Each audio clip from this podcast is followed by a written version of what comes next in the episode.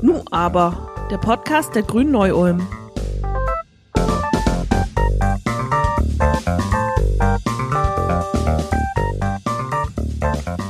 Wenn es zwei Themen gegeben hat, denen man dieses Jahr nicht aus dem Weg gehen konnte, so sehr man es sich auch manchmal gewünscht hat, dann war das natürlich erstens die Corona-Pandemie, zweitens aber wurden wir Tag um Tag mit Informationen über das Spektakel der Präsidentenwahl in den Vereinigten Staaten förmlich überschüttet.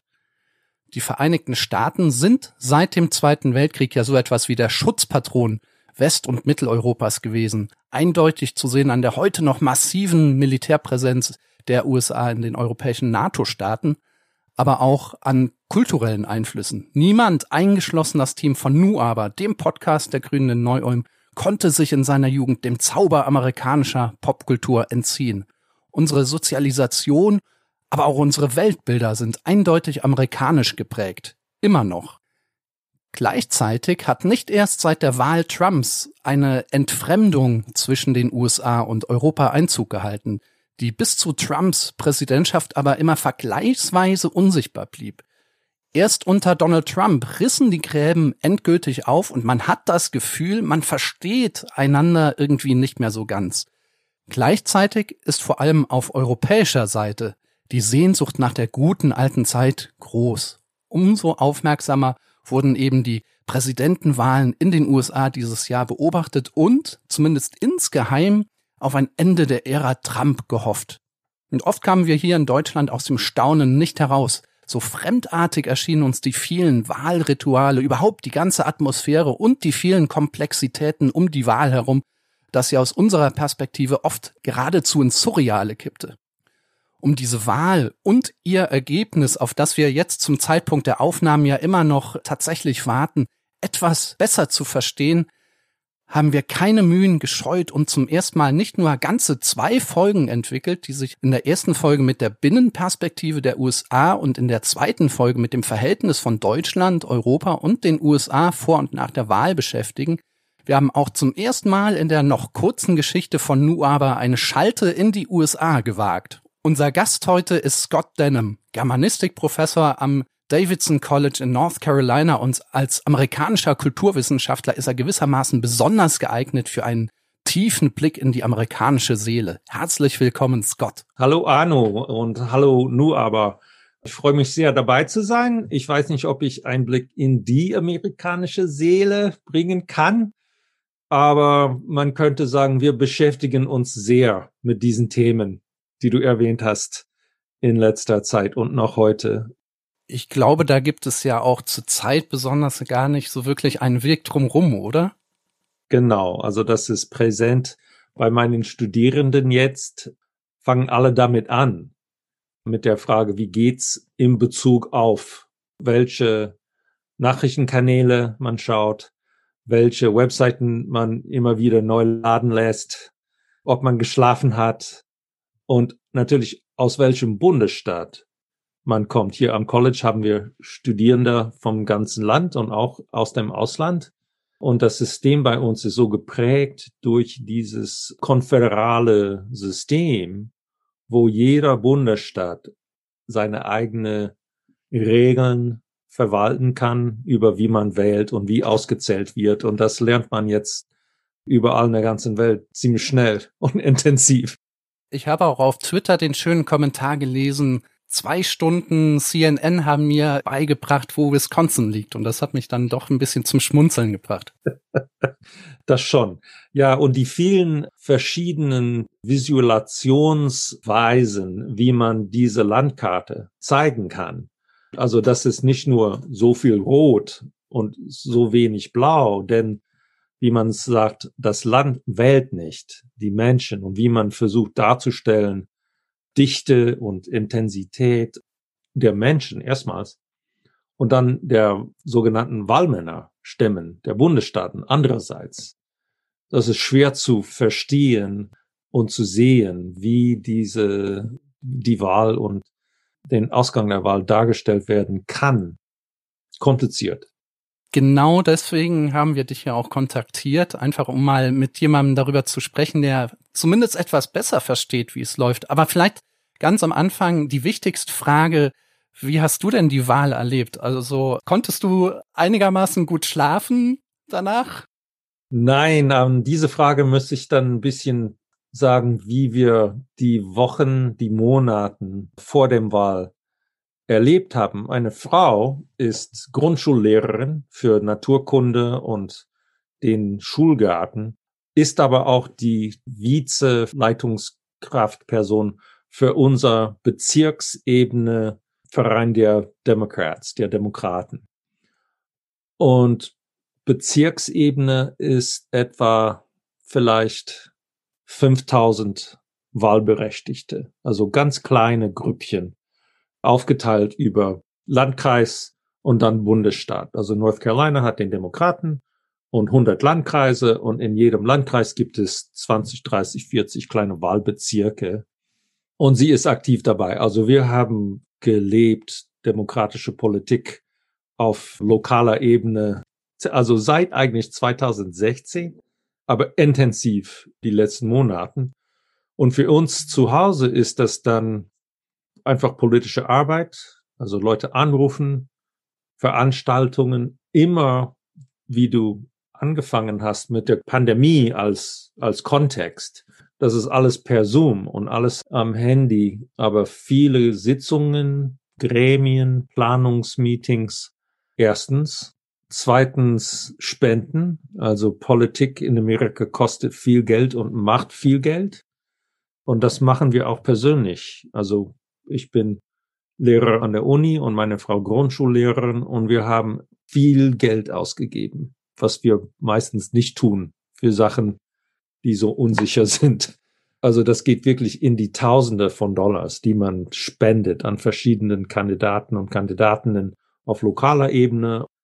Also politische Arbeit, Geld. In den letzten Tagen, wir sind dann unterwegs mit einem Vorgang, das heißt Ballot Curing, also die per Briefwahl abgegebene Stimme wurde irgendwie ungültig erklärt, weil es falsch unterzeichnet wurde. Oder das Papier wurde nass und geht dann nicht durch diesen automatischen Lesegerät. Und man kann dann das nachmachen. Also dieses verfällte oder falsch gemachte Stimme, die irgendwie nicht lesbar wurde, kann man neu machen. Und wir wissen dann, das ist öffentliche Information, wessen Briefwahlstimmen nicht angenommen wurden. Man fährt tatsächlich hin, klopft und sagt, hier kannst du das nochmal machen. Wir machen das, das heißt, nur für den Demokraten natürlich. das heißt, die WählerInnen, die jetzt nicht richtig gewählt haben, werden nicht informiert, sondern ihr müsst sozusagen von euch aus die Initiative ergreifen und darauf hinweisen, dass die Wahl ungültig war. Genau. Und das hängt zusammen mit einem größeren Phänomen, was wir in Amerika tatsächlich sehen, die Stimmen von verschiedenen Gruppen von Wählern zu unterdrücken. Wir kommen dazu wahrscheinlich. Also Ballot Curing. Wir sind fünf Stunden, Autostunden unterwegs in dem nächsten Landkreis und haben sieben ungültige Stimmen auf unserer Liste. Drei Leute haben wir kontaktiert und wahrscheinlich zwei dann erklärt, wie sie dann wieder wählen könnte. Also fünf Stunden für zwei Stimmen. Das ist nicht effizient. Wenn ich dich äh, so reden höre, habe ich auch den Eindruck, dass gerade allgemein auch die Bevölkerung sehr politisiert wurde in den vergangenen Jahren. Ist das richtig? Ich würde sagen, jein. Also die Bevölkerung ist überhaupt ein kompliziertes Bezeichnung, eine komplizierte Bezeichnung für Amerika. Also das, es gibt so viele verschiedene Gruppen. Ich würde sagen, mehr oder weniger wissen wir über die Zeit, dass die Hälfte der Amerikaner etwa wählen. In Präsidentschaftswahlen ist das höher, in Nicht-Präsidentschaftswahljahren ist es weniger, aber die Hälfte sind einfach nicht dabei. Und das hat natürlich historischen Gründen. Ja, über die sozialen Medien in den letzten, was, sechs, acht, zehn Jahren ist die Politik immer präsent. Und was wir dann immer mehr wissen, ist super polarisiert. Mhm. Also es gibt Fake News, es gibt verschiedene Mächte, die da also mitarbeiten. Also das, aber Politik in den Monaten vor einem Präsidentschaftswahl ist intensiv. Ja. Das passt ein bisschen zu dem Eindruck, den wir auch hier auf der anderen Seite des Teichs haben und was auch ein bisschen eine Tendenz ist, die ja, glaube ich, in allen, was man immer so schön westlichen Staaten nennt, gerade passiert, nämlich eine zunehmende Polarisierung der politischen, aber auch der kulturellen und sozialen Landschaften. Und gerade in den USA hat man tatsächlich auch jetzt in den letzten Monaten den Eindruck gehabt, dass das Land extrem gespalten scheint, jetzt nicht nur zwischen ländlichen und urbanen Regionen, sondern auch was beispielsweise die Black Lives Matter Bewegung angeht, verschiedene ethnische Bevölkerungsgruppen, verschiedene religiöse Gruppierungen, arme, reiche und so weiter und so fort. Jetzt stellt sich mir ein bisschen die Frage, also wir wissen ja, wie gesagt, zum jetzigen Zeitpunkt nicht mal genau, wer tatsächlich die Wahl gewinnt, wobei wir also leicht die Hoffnung haben, dass Joe Biden das Rennen dann doch noch macht. Denkst du, dass sich diese gesellschaftliche Scherenbewegung unter der neuen Präsidentschaft weiter auseinanderentwickeln wird? Unabhängig davon, wer jetzt Präsident wird? Also schwer zu sagen. Ich denke, mehr Parteilichkeit und extreme Positionsstellen an den Renten wie wir das auch in Europa sehen, mit autoritären Regierungen und also das wird wahrscheinlich eher der Fall sein unter Trump als unter Biden. Also sie sagen das, also Trump provoziert mit einer Spaltung und Bidens große Reden in den letzten Monaten, aber besonders in den letzten Tagen, versuchen entgegenzuarbeiten, indem er sagt, er sei Präsident aller Amerikaner. Also das ist auch eine bestimmte moralische Ansicht, die er da vertritt. Hoffnungsvoll, dass das tatsächlich passieren wird, bin ich nicht so sehr. Also diese autoritären, populistischen, protofaschistischen Kräfte sehen wir weltweit. Und das hängt natürlich mit viel größeren Strukturen zusammen, die der Präsident nicht einfach reparieren kann. Also Kolonialismus, Ausbeutung, Klimakrise und so weiter. Also Themen der Grünen. Dieser Kontext hat viel, viel Einfluss auf diese sichtbare politische Standpunkte. Da bin ich nicht so hoffnungsvoll da. Mhm. Was sicher auch von außen ins Auge sticht, ist, dass ja diese amerikanischen Wahlen und da zähle ich auch schon die Wahlkämpfe Obamas und vielleicht auch schon zurückgehend bis Bush Junior dazu, dass sie vor allem durch einen besonderen spektakulären Charakter auffallen. Von außen lässt sich dieses spektakuläre Element eigentlich gar nicht so genau verstehen. Äh, jetzt würde ich dich einfach fragen, was sind denn die Aspekte dieses Wahlsystems, die dieses Showlastige dieser Wahlkämpfe überhaupt erst ermöglichen? Und was sind überhaupt die Basics des amerikanischen Wahlsystems? Also um das mal für die nicht wissenden Hörer zu erklären. Also das nur ganz kurz. Ja, also vielleicht zwei Teile zu dieser Frage. Erstmal, wieso so ein Spektakel? Ich glaube, Medienwissenschaftler und Medienhistoriker würden sagen, erstmal Fernsehen seit den frühen 60er Jahren und dann einfach aufgeheizt durch soziale Medien. Also es ist viel Information zugänglich und sehr, sehr wichtig da ist, diese Information ist ein Produkt, die man verkauft. Also öffentlich-rechtliche haben wir, aber das ist unbedeutend in diesem Kontext. Also wenn die Wahl besprochen wird, bezahlen Leute dass das passiert unmöglich. Also das ist ein riesig, also die zig Millionen Dollar, die ausgegeben wurden für die Wahl, das wird bezahlt an Medienfirmen. Das ist sicher auch ein Trend, den wir auch hier in Europa beobachten können, dass einfach wahnsinnig viel Geld in der Umwerbung der Wählerstimmen genau. ähm, ja mittlerweile hineingepumpt wird. Ja, genau. Also die Werbungsagenturen sitzen da und sammeln Geld und sind ziemlich ruhig also prahlen nicht, aber das ist ein riesiges Geschäft. Also das mal zum Spektakel der ganzen Sache. Über das System, das Wahlsystem zu sprechen, ist kompliziert. Einmal historisch muss man verstehen, dass die Stimmen der Bürger, die nicht weiße Männer sind, hat eine lange, lange Tradition in Gesetzen und diese Tradition der Ausgrenzung von Minderheiten, besonders von schwarzen Menschen, aber auch von Frauen und auch von der Arbeiterklasse, ist institutionalisiert in den Gesetzen. Und das findet man bei Gerrymandering, also das Aufteilen Wahlbezirke ähm, mit Bezug auf wer da wohnt. Also das ist ein Republican-Wahlbezirk und das ist ein demokratisches. In North Carolina haben wir ein sehr, sehr gutes Beispiel. Es sind 13 Kongressabgeordnete in North Carolina und 10 gehen jedes Mal an Republicans. Und das ist, weil die Landesregierung verwaltet die Aufteilung dieser Wahlbezirke, diese Wahlkreise. Also das ist höchst politisiert auf diesem Ebene. Also wer wählt und wie wichtig, wie viel Gewicht die Stimme hat, hat eine lange Geschichte. Und das ist eine Geschichte des strukturellen Rassismus in Amerika.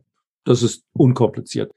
Auf Bundesebene dieses Paradox zwischen Wählerstimmen und Wahlmännerstimmen ist auch, also wie kann das sein, dass Clinton oder Biden Millionen, drei Millionen mehr Stimmen erhalten hat und dann der Ausgang ist anders. Wie kann das sein?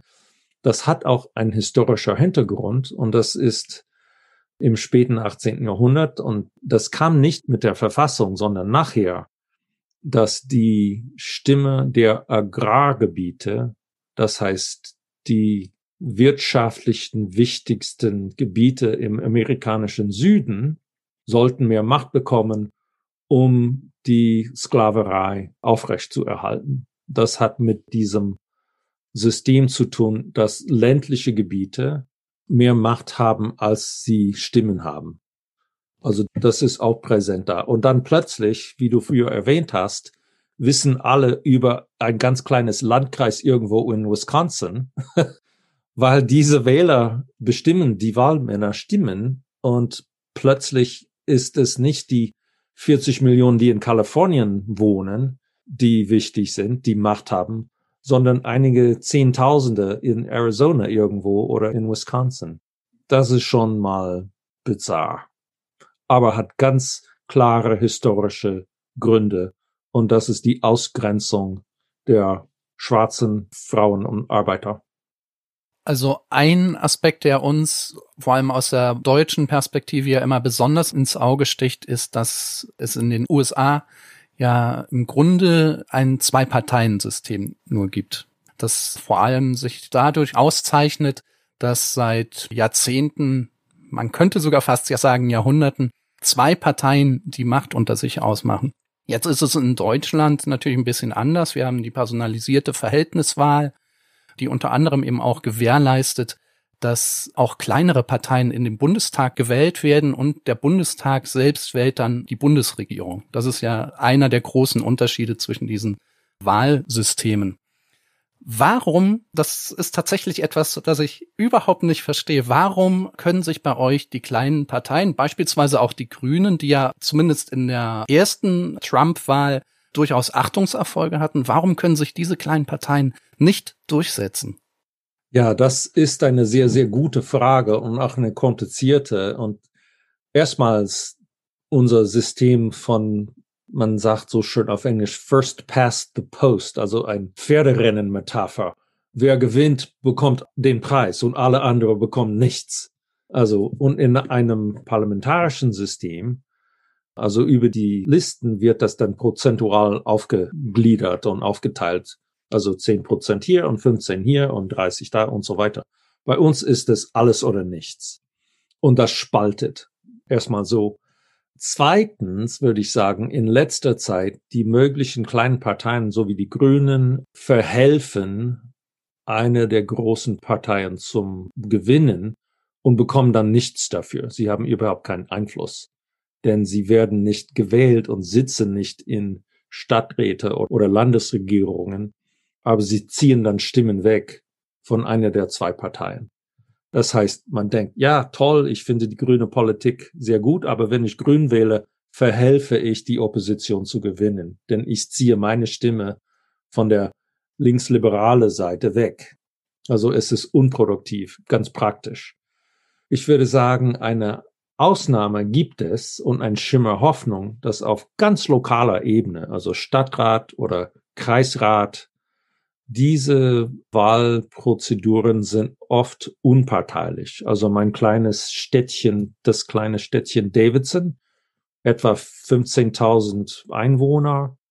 Das College sitzt da, also das ist ein Haufen Blau mitten einem roten Gebiet im Norden. Das ist ländlich.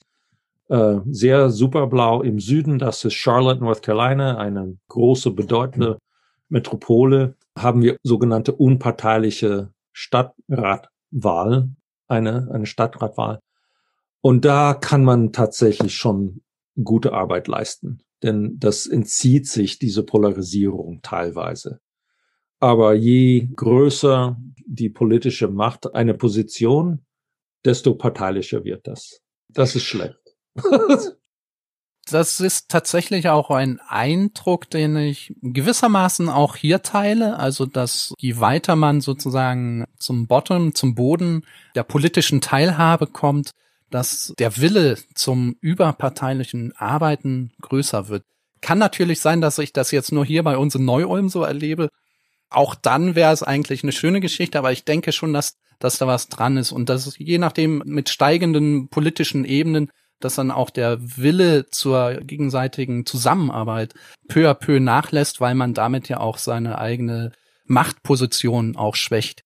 Ja, das stimmt tatsächlich, denn auch hier, je höher man steigt, desto mehr kostet die Wahl. Und die Politikerin und der Politiker muss natürlich daran denken, wie gewinne ich die nächste Wahl, wie sammle ich Geld, um meine Werbung zu machen, statt wie löse ich das Problem? Wollen die Leute im Park die Bänke auf der linken oder auf der rechten Seite des Gehweges sitzen haben oder so? Also das kostet wenig und das verlangt Zusammenarbeit. Aber in diesem hochpolitisiertes Klima jetzt gibt es weniger Möglichkeiten, dass Oppositionelle tatsächlich zusammenarbeiten, um ein Problem zu lösen.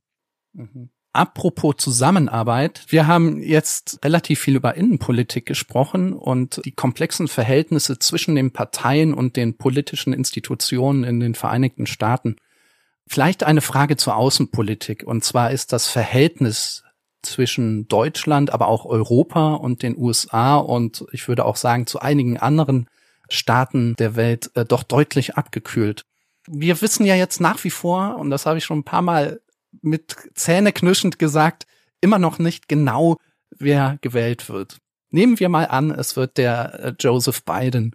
Was erwartest du an außenpolitischen Bewegungen in den nächsten Jahren? Also werden diese aufgerissenen Gräben sich wieder komplett schließen können oder ist das ein längerer Prozess, weil diese Gräben es ja auch schon vorher gab, sie sind nur eben jetzt wirklich zu offenen Wunden geworden? Ja, das ist eine gute Frage und sehr kompliziert. In verschiedenen Antworten müsste man geben, denke ich.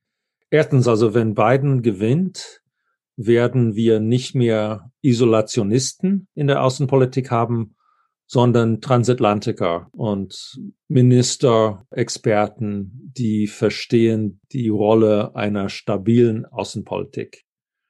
Also ich würde sagen, das wird sofort zurück zum äh, Business as usual gehen mit kompetente Leute. Also ein sehr gutes Beispiel von wie Trumps Politik die transatlantische Beziehung Deutschland-Amerika gestört hat, ist der Botschafter Rick Grinnell in Berlin damals dieses Jahr oder so. Also er ist eigentlich ein Publizist von den rechten Medien. Also er hatte nur einen Zweck und das war dieses Verhältnis zu provozieren. Und das hat er sehr gut gemacht. Den Eindruck habe ich auch. Also da haben mir öfter mal die Haare im Nacken äh, aufrecht gestanden. Ja, ich war, ähm, also jedes Mal, wenn es einen neuen Botschafter gibt aus Amerika, gibt es von der Atlantikbrücke eine alte, ehrwürdige transatlantische Organisation, ein Fest, ein Willkommensfest im Garten hinter dem Magnushaus in Berlin. Also ganz feine Leute, super Establishment, also liberal, konservativ, alle im Sakko. Und der neue Botschafter hält eine kleine Rede über die schönen Sachen der deutsch-amerikanischen Beziehung und Geschichte. Und das ist alles ein bisschen pro forma und Ritual. Und Grinnell, ich war dabei als Mitglied einer Organisation, das heißt American Council on Germany, auch eine ehrwürdige bilaterale Organisation und Think Tank und Netzwerk und so weiter. Und es war peinlich, der Vorsitzende da, Friedrich Merz, und er hat den Ton immer lauter drehen müsste, denn die Diplomatiker und Geschäftsleute im, äh, die Zuhörer haben angefangen zu lachen und zu quatschen unter sich, weil Grinnell so einfach daneben war. Es war peinlich. Hört sich auch ein bisschen so an, als sei das tatsächlich auch etwas symptomatisch für die letzte amerikanische Regierung gewesen, dass man sie tatsächlich in sehr, sehr vielen Aspekten überhaupt nicht ernst nehmen konnte, aber dann letzten Endes tatsächlich natürlich auch immer gezwungen war, doch ernst zu nehmen. Ja, genau, denn die Machtpolitik ist immer noch präsent. Also groß gesagt, America First, Isolation, Free Trade ist nicht mehr relevant. Also nur was uns America First verhilft zu Macht und, und Profit, wird befördert.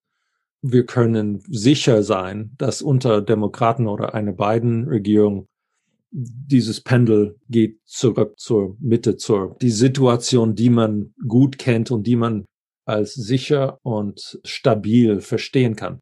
Das gesagt, das ist immerhin ein neoliberales System der Ausbeutung. Also da wollen wir als progressive Demokraten beziehungsweise Grünen klar sein. Also das ist keine Utopie. Also der Normalfall von, von vor Trump ist nicht gut für sehr viele Leute. Und das hat mit Klimakrise zu tun und Ausbeutung und Regenwald abholzen, damit die Leute billigeres Tofu essen kann und so weiter. Also dieses System ist immer noch da. Aber diese Entfremdungspolitik, das würden die Demokraten intensiv und sehr schnell versuchen zu reparieren. Also Politik soll wieder planbar werden, glaube ich.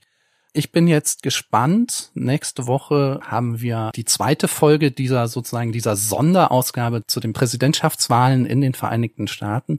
Und darin werden wir sozusagen die deutsche Perspektive auf diese Beziehung, auf dieses Verhältnis etwas weiter vertiefen.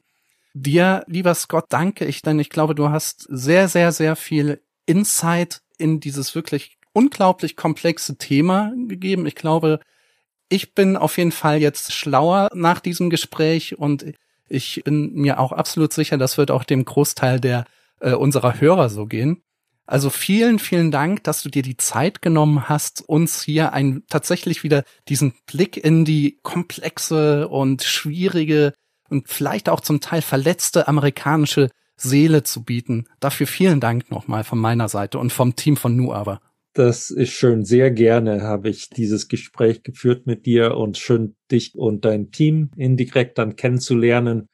Und ich hoffe, wir, wir haben diese transatlantische Beziehung, die wir jetzt haben, wollen wir dann weiterführen. Vielleicht kann ich euch irgendwie eine eine meiner Studierenden hinschicken als Praktikanten oder so für ein, eine Woche ab und zu, wenn wieder Corona das zulässt. Also was ich persönlich als transatlantische Person durch meine Arbeit und mein Fach und über mein Herz aufgebaut habe über die letzten 40 Jahre, äh, manifestiert sich auch in solchen Gesprächen. Also jetzt haben wir eine neue transatlantische Beziehung und das ist gut. Danke. Ich glaube, da sprichst du uns allen aus den Herzen. Gerade ich als jemand, der westdeutsch sozialisiert wurde, habe natürlich auch dieses transatlantische Gefühl auch äh, quasi mit der Muttermilch aufgesogen und umso mehr haben mir die letzten Jahre einerseits wehgetan, andererseits bin ich natürlich jetzt voller Hoffnung, dass vielleicht tatsächlich Joe Biden gewinnt. Wir werden es in den nächsten Tagen sehen und dass man tatsächlich wieder ein verstärktes Aufeinanderzugehen erlebt. Das stimmt. Hoffe ich auch. Vielleicht als kleiner Witz, sehr parteilich, ähm, habe ich mit einem Freund gerade getextet und gesagt, ja, wenn Trump gewinnt, dann ziehen wir zu euch. Also wir wandern aus. Und der Freund meinte, ja, gut, machen wir, aber wenn wir den März bekommen, dann ziehen wir zu euch. aber ich glaube, Trump und März, das ist ein unfaires Vergleich. Also Trump ist destruktiv. März ist einfach neoliberal. Richtig. Ich wünsche mir beide nicht, muss ich hier mal ganz klar sagen, als Grüner sowieso, aber auch so bin ich dann doch eher etwas skeptisch, was den Friedrich Merz angeht. Aber gut, auch er muss erstmal gewählt werden. schon, schon. Ihr, liebe Zuhörerinnen und Zuhörer, findet wie immer alle wichtigen Infos und Hintergründe in den Show Notes der Sendung unter www.grüne-neu-ulm.de slash podcast.